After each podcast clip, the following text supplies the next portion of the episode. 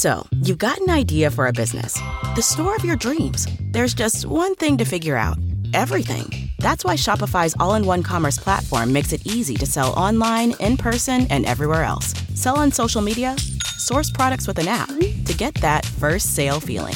It's the only solution that gives you everything you need to sell everywhere you want. So when you're ready to bring your idea to life, power it up with Shopify. Sign up for a $1 per month trial period at shopify.com slash listen.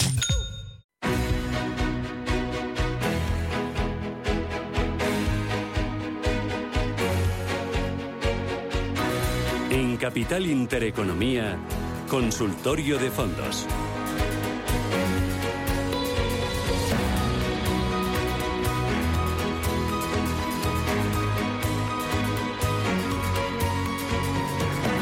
Consultorio de fondos de inversión aquí en Radio Intereconomía, en eh, Capital Intereconomía. El teléfono para participar y plantear sus dudas sobre fondos es el 91533 1851. 91533 1851. Hoy en este espacio de consultas me acompaña Gabriel López. Gabriel, ¿qué tal? Buenos días. Buenos días, Susana. Que es eh, CEO de Inverdiz. ¿Qué tal? ¿Cómo vas? Bien, bien, gracias. Mucho frío hoy, ¿verdad? Sí, sí, bueno, pues es lo que toca. Estamos en invierno, aunque dicen que ya cambiamos de mes y cambiamos también un poquito de temperaturas, que van a empezar a subir a partir de, del martes. Bueno, bueno, a mí me han dicho que hoy es menos 2 y mañana menos 4. Ah, no me digas, no me digas. Sabes que yo soy muy friolera, ¿eh? Que lo llevo fatal. Pero bueno. Oye, antes de ir con los oyentes y con las consultas, em, eh, esta mañana leía en la prensa especializada que el patrimonio de las gestoras internacionales de fondos de inversión bajó en 2022 en 42.000 millones, es decir, bajó un 10%. Y es que sufrieron los activos de renta variable y renta fija y hubo salida de patrimonio. Todas las grandes gestoras pues han, han sufrido, o casi todas. Eh, algunas se han librado, como las que tenían algo de alternativo, retorno absoluto, infraestructuras, pero bueno, son, son la excepción. Em, aún así, eh, el ahorrador ha aguantado muy bien. No ha sido como otras crisis que ha salido en estampida, ¿no? Y vendió ante las caídas de, de renta variable y renta fija. El año pasado ha habido pérdida de patrimonio por la caída de los activos, pero el, el ahorrador ha aguantado. Bueno, yo creo que sí que hay más conocimiento sobre el funcionamiento de los mercados y, y, y después de, del COVID, que nos dimos cuenta del extremo absoluto en el que podíamos llegar y que a pesar de eso los mercados seguían funcionando, eh, sí que es verdad que la mayoría han aguantado bien. No olvidemos que el 97% de todos los fondos de inversión han tenido una rentabilidad negativa y los que peor rentabilidad han tenido es la renta fija, cuando en principio es la, el, el, activo más conservador. Eh, y muchos clientes me han dicho, oye, pero ¿cómo no has tomado medidas para, para, para, para ver lo que venía encima? ¿no? Pero es que seguramente hace un año que me imagino que me habrás invitado a, aquí al programa, yo habré dicho pues que esperábamos una pequeña eh, inflación que iba a ser eh, momentánea, que se iban a subir los, eh, los, los, tipos de interés unos 75 puntos básicos y que íbamos a navegar perfectamente el entorno porque había crecimiento de los beneficios empresariales. Después ya vino la guerra, vino la inflación que se han subido más de 400 puntos básicos y eso era imprevisible, pero no solo imprevisible para los profesionales, sino aquellos especializados, como son los, ban los banqueros centrales, que son los que gestionan la masa monetaria, también se han equivocado, también entraron tarde y ellos tampoco saben eh, en el momento en el que hay que salir. Así que la teoría de la inversión implica que los mercados son imprevisibles y la, de, la, demostración de que son imprevisibles fue lo que pasó el año pasado y la única forma para combatir esa imprevisibilidad o ese riesgo del mercado es tener las carteras bien diversificadas. Obviamente el año pasado ciertas cosas fueron fatal, pero otras cosas no fueron tan mal. Por ejemplo, las infraestructuras, la farmacia, eh, Europa al final del año lo hizo mejor de lo esperado cuando eh, nos pegamos el famoso bacatazo a mitad de, de, febrero.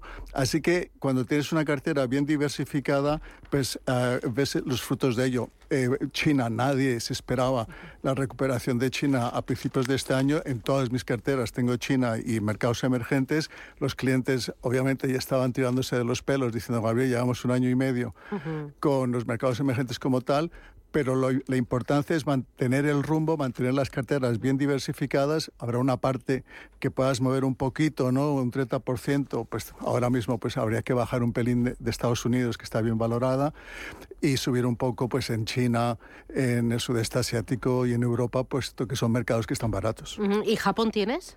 Japón también. En Japón la verdad es que, que- que- que es muy inconsistente en su en su performance. Eh, estos últimos años ha sido eh, decepcionante, pero este año sí que parece que puede ser interesante. El yen se está revalorizando, están gestionando muy bien la economía y es otro país que está barato. Las pequeñas y medianas empresas, que son las que le dan ese impulso a la economía japonesa, están cotizando a un descuento y lo bueno de todo esto es que el yen se debería de revalorizar, así que si entras y también se revaloriza el yen, pues serían también muy buenas noticias. Oye, ¿cómo acercarme a Japón? ¿Qué gestoras son buenas? ¿Qué vehículos pueden ser interesantes? Hay varios. Eh, yo utilizo uno de Bank New York Mellon que se especializa en, en- en empresas de pequeña y mediana capitalización japonesa porque están baratas y tienen un recorrido importante y son líderes en el mundo, pero hay gestoras muy especializadas. Está Schroders, está Goldman Sachs, eh, que tienen muy buenos fondos que, que a Japón. Siempre que se en, en Japón, en Estados Unidos, en China, con la divisa cubierta, Bueno, es- la verdad es que yo eh, siempre te contesto lo mismo. Eh, es una eh, eh, herramienta adicional para diversificar la cartera. ¿Qué, qué hubiera pasado si no hubiéramos dejado la cartera, esa parte de la cartera en dólares, que normalmente es Estados Unidos y mercados emergentes el año pasado? Pues no hubiéramos tenido esa fabulosa revalorización del dólar que fue del eh, 10 o el 15%. Ahora se está dando la vuelta y después todos los activos sensibles a la depreciación del dólar, que es el resto del mundo, mercados emergentes, energéticas, eh, el euro, eh, eh, eh, se van a, van a recuperar. Así que desde mi punto de vista hay que mantener también las divisas porque ayuda a, esta, a este controlar el riesgo que se hace eh, mediante la diversificación. Oye, eh, también este año todas las gestoras están empujando vehículos de renta fija. ¿Cómo seleccionar bien? Bueno, eh, eh, hay una razón de ser a todo ello, ¿no? La rentabilidad por dividendo eh, aquí en Europa está en el 3,5, en Estados Unidos en el 2, pero el 10 años americano eh, eh, ahora mismo está en el 3,5, el, el de corto plazo está en el 4,5, puede llegar a 5 y aquí en Europa igual, ¿no? El, el, el corto plazo puede llegar a 3,5 y el 10 años a 2. Así que tiene todo el sentido del mundo de eh, invertir en renta fija, puesto que es si tú lo inviertes a plazo, eh, eh, obtienes esa rentabilidad y sin, y sin riesgo, en principio, a no ser que la empresa tenga problemas. Pero obviamente ahora hay que invertir en empresas de excelente calidad, que son las que te dan excelente cupón y, y- en este entorno en que hay todavía muchas incertidumbres. Hemos empezado el año optimistas, pero no nos debemos de olvidar que estamos en un entorno de poco crecimiento económico, inflacionista y lleno de incertidumbres y este escenario soso eh, para pa- es, no es muy favorable para las empresas. Las empresas son sensibles al crecimiento, al crecimiento económico.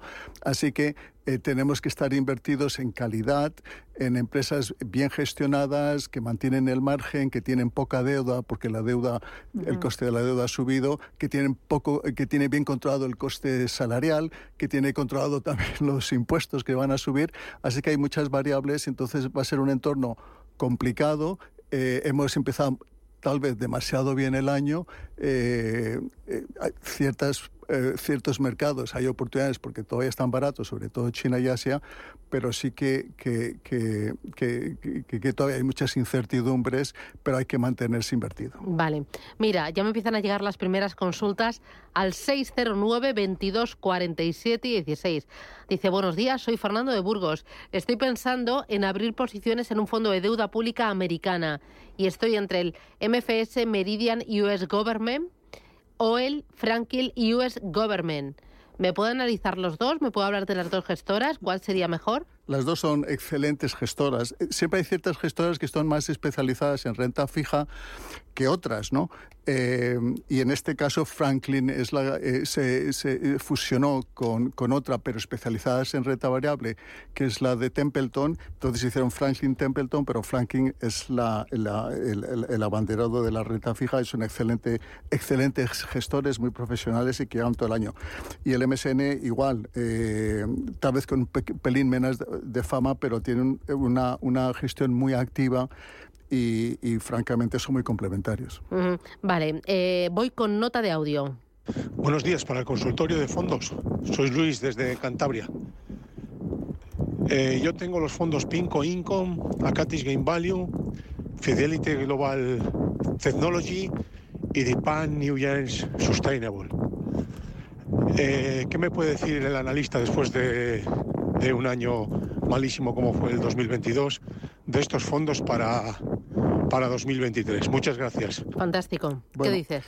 Eh, bueno, eh, obviamente ha sido un año malo para, para, para, como él dice, para todos, el 95%, excepto hay unos fondos uh -huh. excepcionalmente que lo han hecho muy bien, pero por circunstancias muy puntuales. El PIMCO es un excelente fondo de, de, de, de income, ¿no? de recibir una pequeña rentabilidad sobre, sobre, sobre tu inversión. Eh, es el líder mundial en, en, en, lo que es renta fija.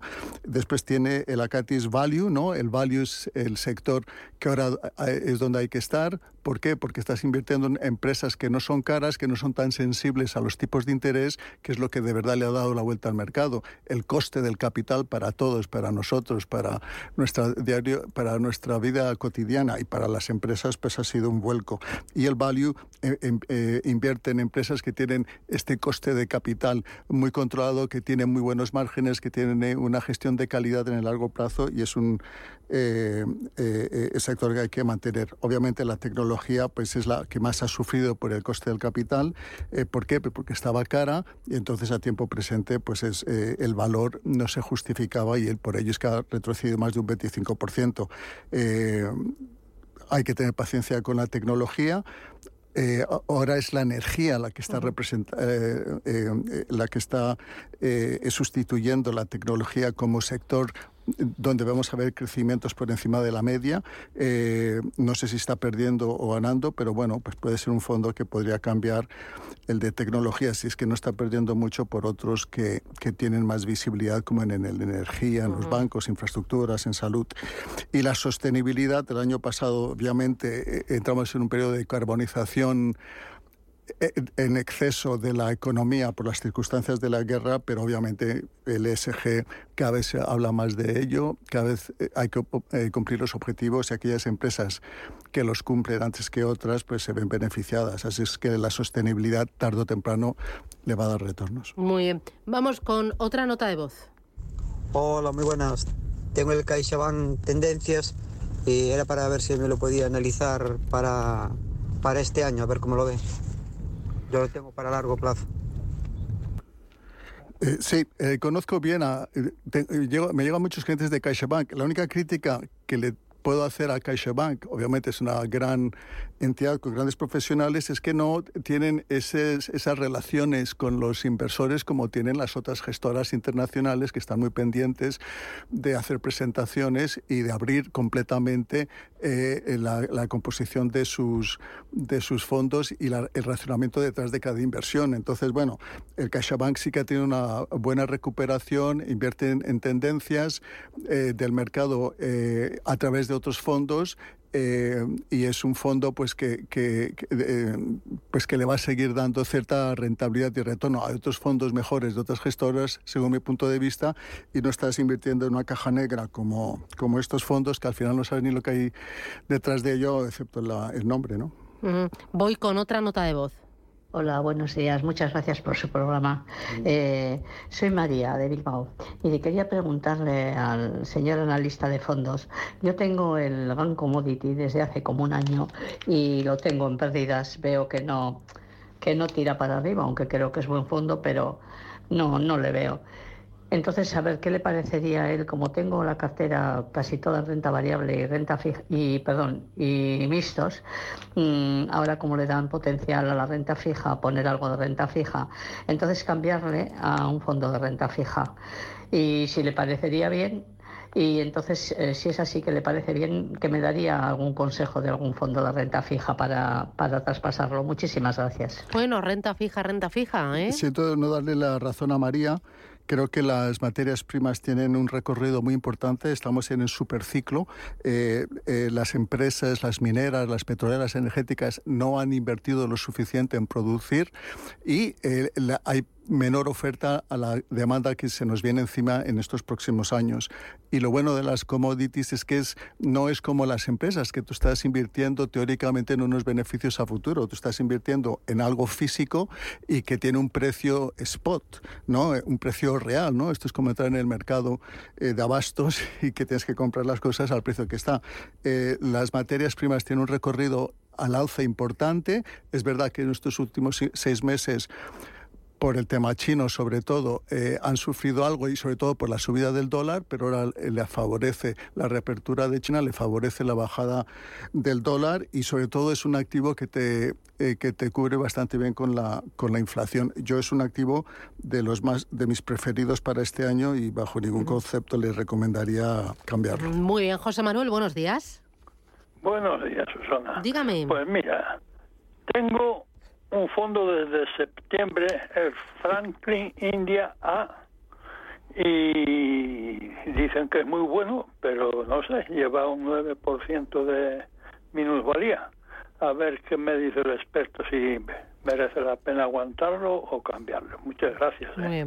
Bueno, eh, francamente la India tiene un potencial eh, de visibilidad eh, en el futuro importante, ya va a estar casi a la par con, con China, pero sí que es verdad que la recuperación en la India ha sido anterior a la de China, es un mercado que está caro, eh, y, que tuvo una recuperación muy importante a partir del 21 y tal vez la razón por la cual pues el último semestre del año, de, trimestre del año pues ha sido negativo. Es un inversión a futuro con excelentes perspectivas, sobre todo el sector financiero y, bancario eh, eh, de, la India está eh, necesita desarrollarse, todavía no, no, no, no, llega a toda la población y, está con una excelente gestora especializada en mercados emergentes ¿no? a través de Templeton. Yo honestamente lo, lo, lo, mantendría. El crecimiento económico de la India fue superior al de China el año pasado, creo que, creo que creció un 8% y creo que este año van a crecer un 5, un 6. Así que la clave de todo esto es el crecimiento. Y tienen también la inflación controlada, así que yo no, yo no me preocuparía mucho por esta inversión. tres claves para, para elegir bien un fondo de inversión y para construir una cartera diversificada. Estás insistiendo mucho en diversificar, diversificar. Y en la línea entre diversificar y coleccionar es muy fina. ¿Cómo hacerlo bien? Bueno, yo eh, siempre digo lo mismo. Eh, hay que ver un poquito la composición de los índices y a partir de ahí eh, eh, eh, tomar, construir tu cartera, ¿no? por ejemplo, el índice americano, el, stocks, el, el, SP500, pues es, es, un gran índice muy diversificado con 500 empresas. Pues tú lo que quieres es las mejores empresas de cada sector y más o menos tú tienes, ves la ponderación de cada sector en, en, el índice y ponderas. Por ejemplo, la tecnología llegó a representar un 22, 25% del SP, ahora representa un 17% pero creo que lo he repetido muchas veces, pues ahora lo que estoy haciendo yo es bajando de tecnología y, subiendo de energía, pero es que la energía solo representa un 5% del, del, de la, del, del, peso en el, en el SP. Pero cosas así hay que, hay que empezar a ver y después escoger buenos fondos con buenas gestoras, donde se, se abren, te dicen qué es lo que hay dentro. Y darle la mano al asesor financiero. Oh, por supuesto, sobre todo si es independiente que yo, que no tengo ninguna relación con ninguna gestora. Muy bien, pues Gabriel López desde Inverdiv, gracias, que tengas buen día y abrígate mucho. Un abrazo. Gracias. Don't you love an extra $100 in your pocket?